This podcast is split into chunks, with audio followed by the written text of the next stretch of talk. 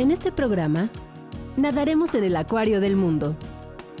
Nos acercaremos a los animales marinos más impresionantes del Mar de Cortés y visitaremos los bosques tropicales que abundan bajo el agua.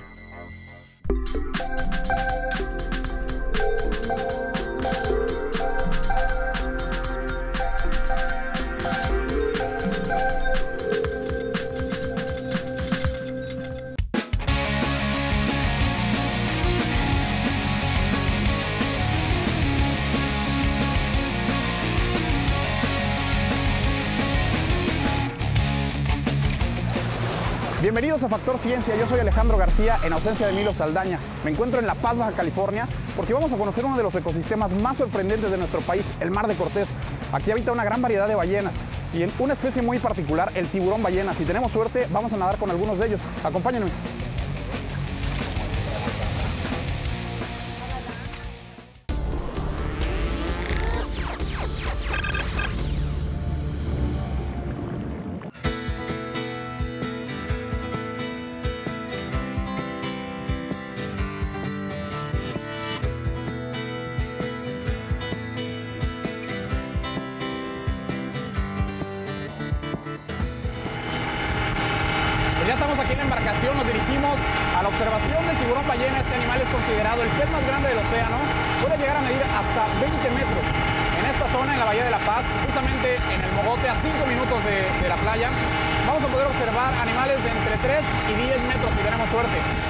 ¿Sabías que el Mar de Cortés está considerado como uno de los acuarios naturales más grandes y con mayor diversidad de especies en el mundo? La preservación y cuidado de esta biodiversidad es prioritaria, ya que permite generar oportunidades de desarrollo para los habitantes de la zona.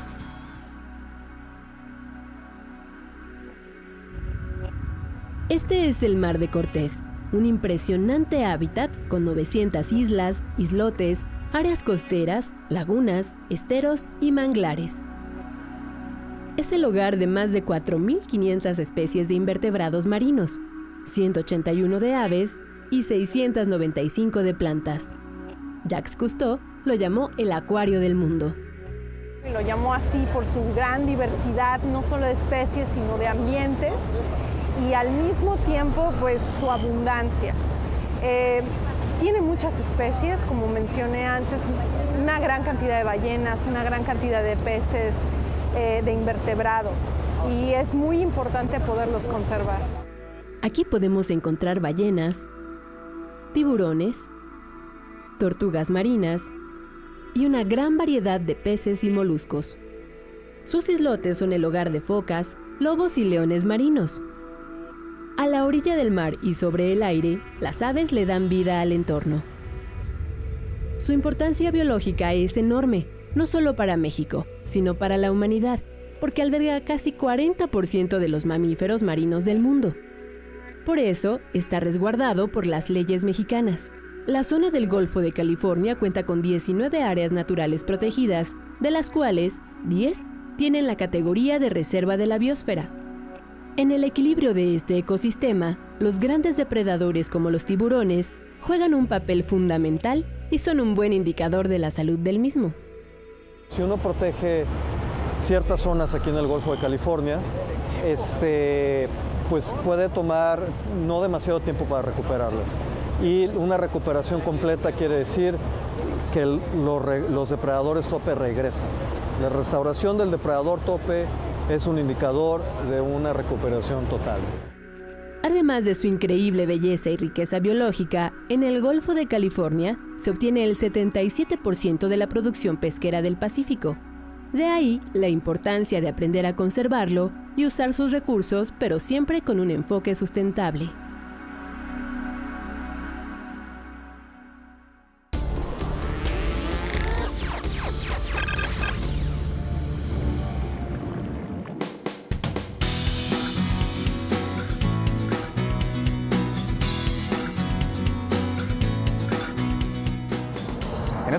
Estamos buscando el tiburón ballena. Tenemos que viajar muy lento para evitar un choque con estos animales, evitar lastimarlos. Estos, eh, estos peces gigantes vienen a esta zona de La Paz a alimentarse y nadan muy cerca de la superficie. Los podemos observar, bueno, pues al, mirar eh, cómo sale la, la, aleta dorsal del agua, o también si miramos hacia el agua vamos a ver una mancha muy grande, es lo que estamos haciendo en estos momentos. Desde hace 10 años, la Alianza del Fondo Mundial para la Conservación y Telcel han realizado esfuerzos de conservación en esta zona del Golfo de California y proporcionan a las comunidades locales oportunidades de desarrollo económicos sin poner en riesgo los recursos naturales.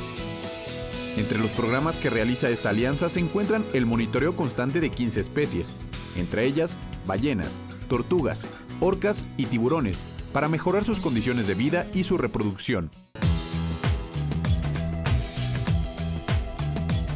Esta ballena quedó varada. Necesita ayuda para regresar al océano.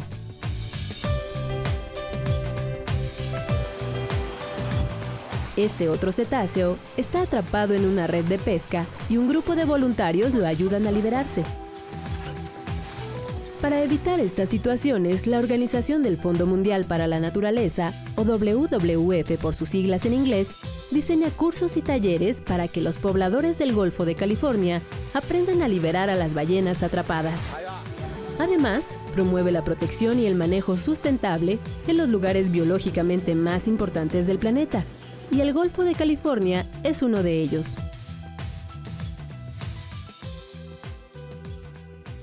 Este programa de, conservación consiste principal o incluye 15 especies prioritarias, todas ellas con, bajo alguna categoría de amenaza o de peligro de extinción. Eh, entre ellas tenemos tres grupos principales que son las ballenas, las tortugas y los tiburones. La pesca indiscriminada es uno de los principales peligros para las especies que habitan aquí. Por eso, la WWF colabora con pescadores de langosta para que la exploten de manera sustentable. Por ejemplo, les enseñaron a usar trampas que capturan solamente langostas de la talla legal y dejan salir a los ejemplares más jóvenes. Además, mediante dispositivos de rastreo satelital, monitorean ejemplares de ballenas y tiburones para conocer mejor el comportamiento de estos habitantes de los océanos. La WWF se enfoca especialmente en conservar abundantes poblaciones de tiburones y mantarrayas, arrecifes megadiversos y las poblaciones de la vaquita marina para que se mantenga lejos del peligro de extinción. En ciencia pues no podemos hacer nada y, es por eso que nosotros tenemos un grupo de científicos mexicanos con el cual nos apoyamos para obtener información fundamental para poder tener suficiente como base para el manejo, para la conservación de estas especies. En otras partes del mundo, la Organización del Fondo Mundial para la Naturaleza ayuda a conservar el hábitat de especies como los grandes simios y rinocerontes africanos, los felinos asiáticos, el panda gigante y el oso polar, entre muchos otros.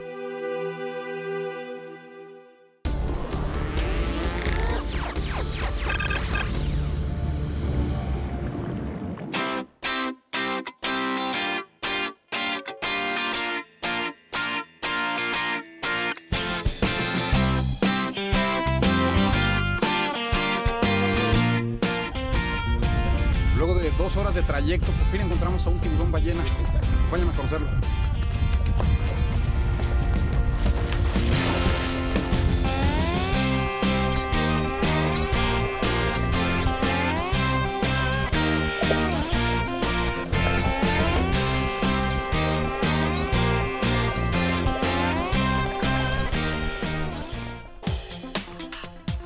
Estamos ante un gigante de los océanos. Su nombre tiburón ballena. Habita nuestro planeta hace 60 millones de años. Un increíble pez que sigue siendo un misterio para la ciencia. En invierno gusta de estas aguas cálidas del Golfo de California en México. El tiburón ballena es el pez más grande del mundo, es un tiburón, puede llegar a medir hasta 20 metros. Por su gran tamaño a veces es confundido con ballenas, sin embargo es un tiburón. Come plancton, que son animales pequeñitos, eh, como todos los tiburones, tiene dientes pequeñitos, ¿no? Tiene branquias. Su imponente boca de 2 metros de ancho tiene 27.000 dientes diminutos y la terrible fama de los tiburones. Sin embargo, esta especie tiene un temperamento pacífico. El tiburón es una especie totalmente inofensiva para el ser humano. eh, que se puede realizar bastante bien el, nado con el tiburón, ¿no? sin ningún problema para, para, para nosotros. Se alimenta por medio de un mecanismo de filtración de agua. En la superficie o apenas debajo de esta, succiona grandes cantidades de líquido que se filtran a través de sus branquias, quedando atrapados diversos organismos de 2 a 3 milímetros de diámetro. Sus manchas son como una huella digital. Las características principales es su piel, que es color como entre gris azulado, con puntos blancos alrededor de todo su cuerpo y pues el tamaño es bastante grande, de 3 metros a 10 metros en la zona, pero podemos encontrar animales más grandes hasta de 17 metros, ¿no? aquí en lo que viene siendo Baja California Sur. Los investigadores les toman fotografías para tener un registro personal y realizar otros estudios. Vemos si son hembras o machos, los medimos para saber distribución de tallas y también, por ejemplo, les ponemos eh, marcas para ver a dónde, a dónde se van. Les tomamos un pedacito de su piel para hacer análisis tanto de genética como de contaminantes. El principal depredador del tiburón ballena es el hombre. Su caza indiscriminada se debe al valor de sus aletas y su carne. Por eso, este maravilloso animal está catalogado dentro de la lista roja de especies amenazadas de la Unión Internacional para la Conservación de la Naturaleza.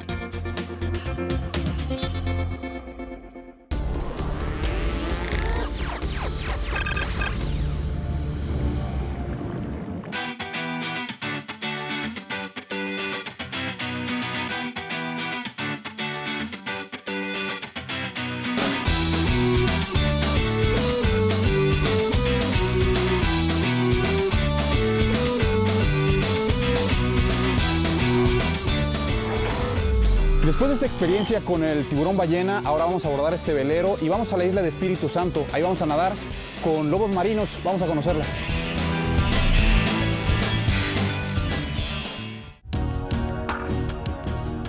Esta es la isla Espíritu Santo, una de las más hermosas del Mar de Cortés. Sus pronunciados acantilados y más de 100 kilómetros cuadrados pueden impresionar a cualquiera con sus bahías turquesa y su vida marina entre la que se cuentan más de 300 lobos marinos. Para los ojos de los ambientalistas, es ideal para transmitir la urgencia de su preservación. Hay cosas muy sencillas que pueden hacer para formar parte de la conservación del mar, desde el comer responsablemente, el respetar vedas de tiburones, vedas de eh, camarón, de lo que sea, ¿no? Que sea relacionado con, la comida. Eh, ir a la playa y no tirar basura, el vayan, vívanlo, disfrútenlo, siéntanse orgullosos de que lo tenemos y siéntanse pues con las ganas de cuidar y conservar, ¿no? La isla Espíritu Santo fue descubierta en 1534 por Hernán Cortés es hogar de 98 especies de aves, como la garza real y el halcón de cola roja. También alberga mamíferos como el gato cola de campana y la liebre negra. En sus aguas nadan delfines, tortugas, ballenas y diversos tipos de peces. Muchas especies de tiburones, de hecho ahorita donde vamos a salir el Espíritu Santo, este, hay un bajo bien famoso que se llama el Bajo Espíritu Santo, que era un lugar, este, el mejor lugar del mundo en algún tiempo, en los 80s y los 90s, para ver tiburón martillo. Hoy eso ya no sucede, se acabó eso porque el tiburón martillo eh, básicamente se acabó en esta zona, ya casi no se ve precisamente por, el, por la pesca, la sobrepesca. A lo largo de cuatro años, este archipiélago sirvió de escenario para filmar el documental Jardín en el Mar, que combina la visión del arte con la de la conservación. La producción corre a cargo de Manuel Arango, ganador de dos premios Oscar, uno de ellos a Mejor Documental. Con Jardín en el Mar, muestra en 68 minutos la riqueza biológica de la reserva y el proceso de instalación de la escultura Estancias Sumergibles, de la artista plástica Cristina Iglesias. El trabajo también resalta la relación entre los seres humanos y la naturaleza a partir de la interacción de la artista con el lugar. A solo 25 kilómetros al norte de la ciudad de La Paz, Baja California Sur, se puede disfrutar este gran espectáculo en la isla Espíritu Santo, a la que desde el 2005 la UNESCO le otorgó el estatus de Patrimonio Natural de la Humanidad.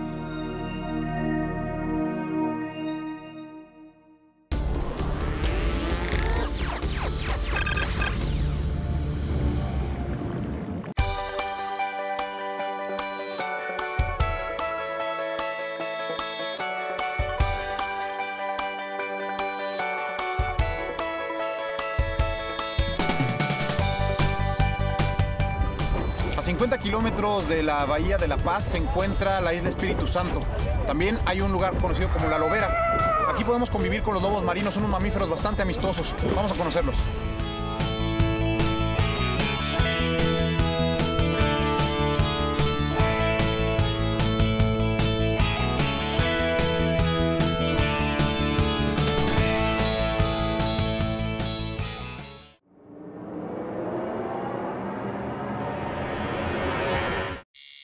Cerca de La Paz existe un lugar fascinante. Para llegar a él es necesario tomar una lancha y disfrutar durante 40 minutos de un ecosistema desértico rodeado de mar. Navegamos en las tranquilas aguas del Mar de Cortés, el ecosistema acuático con más endemismos del planeta. Nos dirigimos al complejo insular Espíritu Santo, concretamente a una de sus salientes rocosa que es hogar de 300 lobos marinos. El sonido de las vocalizaciones anuncia nuestra llegada. Así luce la lobera.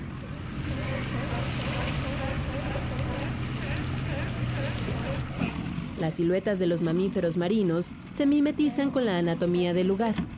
Algunos visitantes aprovechan la ocasión para interactuar con los lobos y sumergirse en su mundo, donde se mueven con agilidad y nadan a 40 kilómetros por hora. Para comenzar la interacción, los humanos primero deben estrechar uno de sus puños con la nariz de los lobos. Es una especie de saludo protocolario. Los lobos marinos de California habitan en la costa del Océano Pacífico desde el norte de Michoacán hasta el extremo sur de Alaska.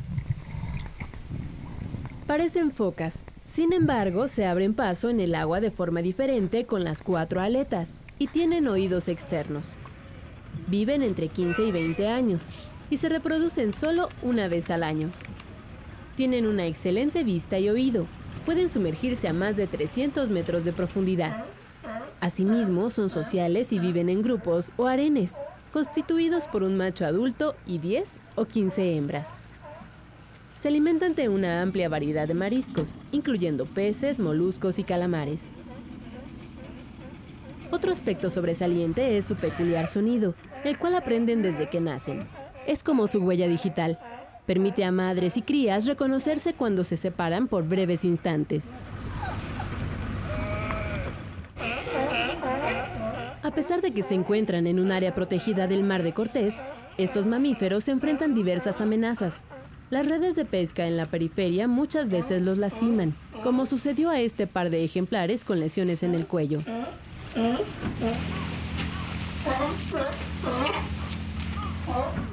Es así como los lobos marinos luchan por la supervivencia. Para contribuir a su rescate, especialistas han estudiado el área para alejarlos del riesgo, así como han aprendido sobre la biología de este animal. Ha llegado el momento de regresar a la costa, ahora con el gusto de haber conocido a un encantador habitante de los mares del norte de nuestro país. Les recuerdo que seguimos recibiendo sus inquietudes y sus preguntas sobre cualquier tema relacionado con ciencia y tecnología. Vamos a ver ahora una de las preguntas más interesantes que nos hicieron esta semana y escucharemos la respuesta en voz de un especialista. Hola, ¿qué tal? Yo quisiera saber aquí en México a dónde llega la ballena gris. Esta es la laguna de San Ignacio, en Baja California, uno de los sitios de avistamiento de ballenas grises más importantes del mundo. Desde hace milenios, cada año, las ballenas grises visitan nuestro país en invierno en busca de aguas más cálidas. Este año se espera que lleguen alrededor de 10.000 ballenas. En el caso de las, de las ballenas también está vinculado en estos recorridos grandes que tiene que ver con temperatura del agua, que tiene que ver con la alimentación y que tiene que ver con zonas este, sumeras un poco para poder desarrollar, o sea, realizar esta última faceta de su ciclo biológico como es la de la, nacimiento ¿no? de los ballenatos. individuo puede llegar a medir hasta 15 metros y pesar 33 toneladas. Los biólogos han descubierto que todas tienen en su piel un juego de manchas que son únicas, como si fueran su huella digital. Sus movimientos son lentos, sin embargo pueden nadar entre 100 y 150 kilómetros todos los días. Así regresarán tras su visita a costas mexicanas a los mares de Estados Unidos, Canadá y Rusia. Por sus hábitos costeros, la ballena gris es uno de los cetáceos que más interacción tiene con los seres humanos. Esa cercanía hizo que fuera objeto de la caza, lo cual llevó a la especie al borde de la extinción. Por otro lado, en el pasado se temía mucho a las ballenas grises porque se pensaba que embestían a las embarcaciones. Hoy se sabe que las ballenas por lo general son amistosas e incluso buscan el contacto con las personas, como los cerca de 5.000 turistas que acuden a la laguna de San Ignacio. Científicos de la Universidad de Baja California y especialistas de la alianza WWF Telcel aprovechan la visita de esta especie migratoria para conocer más sobre sus hábitos y su comportamiento. También monitorean el volumen de sus poblaciones. El año 2011 y 2012 fueron años muy buenos en los conteos de ballena que se hacen, los censos que se hacen anualmente, a diferencia de años como 2007 y 2010 que todo ese periodo fueron eh, números muy, muy bajos de ballenas. Entonces podemos tener a través del tiempo estas referencias que son tan importantes para conocer cómo está la población. Con estos estudios, hoy se sabe que las poblaciones de ballenas se están recuperando. Los científicos estiman que el número de individuos es semejante al que había antes de popularizarse la caza de la ballena gris, la salida de la ballena gris de la lista de especies en peligro de extinción fue posible por la prohibición de la caza de este mamífero marino. Pero también gracias a la protección de su hábitat en las lagunas costeras de Baja California, en la que han participado instituciones como la Alianza WWF Telcel.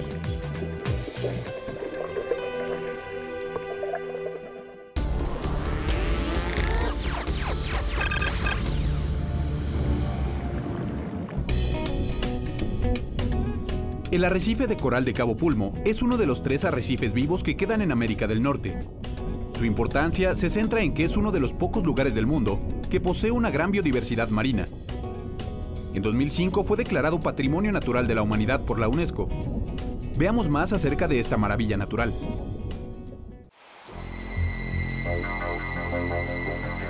Son los bosques tropicales del mar, albergan más de la cuarta parte de las especies de peces conocidas en el mundo. El arrecife de coral más grande del Golfo de California se localiza en la frontera de los llamados mares del norte, que se vuelven más fríos en la medida que se aproximan al Ártico. A 40 metros bajo el agua se aprecia la maravilla de un mundo completamente ajeno a lo que cotidianamente podemos observar.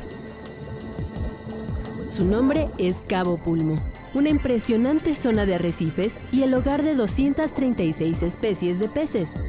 Hoy es un área protegida marina de 711.000 hectáreas, una de las más importantes de la región del Mar de Cortés.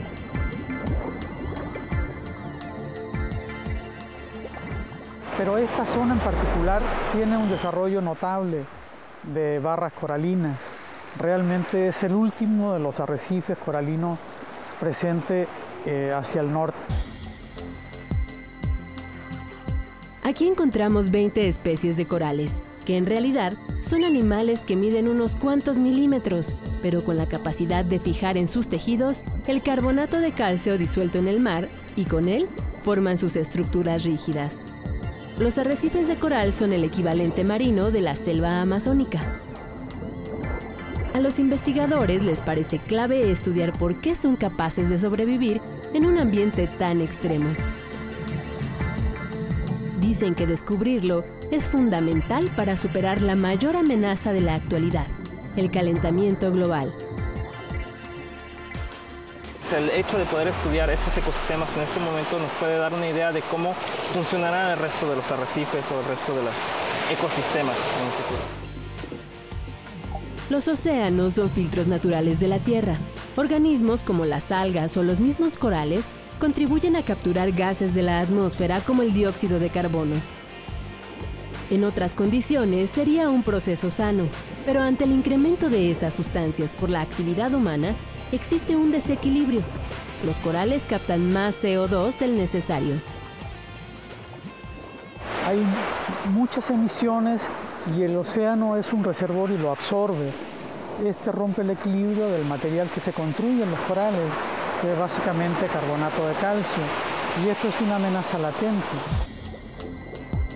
Entonces los corales se debilitan, pierden microorganismos que habitan en ellos y que les dan color, además de otros nutrientes. Este fenómeno es conocido como blanqueamiento. Afecta no solo a esta fauna, sino a todo el ecosistema. Sin corales, la vida marina se dispersaría. Si nos imaginamos un tipo bosque, es, eh, la estructura del coral sería precisamente toda la estructura principal. Dentro de los corales pueden haber muchos invertebrados, muchas esponjas, todo eso hace que haya una megadiversidad. Ante esto, los investigadores describen la diversidad genética de la zona, analizan cuáles son las formaciones corales más recientes y aptas a este estrés ambiental, con la finalidad de propiciar su reproducción. De que se puede vivir de los recursos naturales sin tener que deteriorarlos, sin tener que acabárnoslos. Aquí está la prueba. Estudios internacionales revelan que el 25% de los arrecifes en todo el mundo han desaparecido por contaminación, destrucción del hábitat y una mala explotación de los recursos. El 50% de ellos están deteriorados.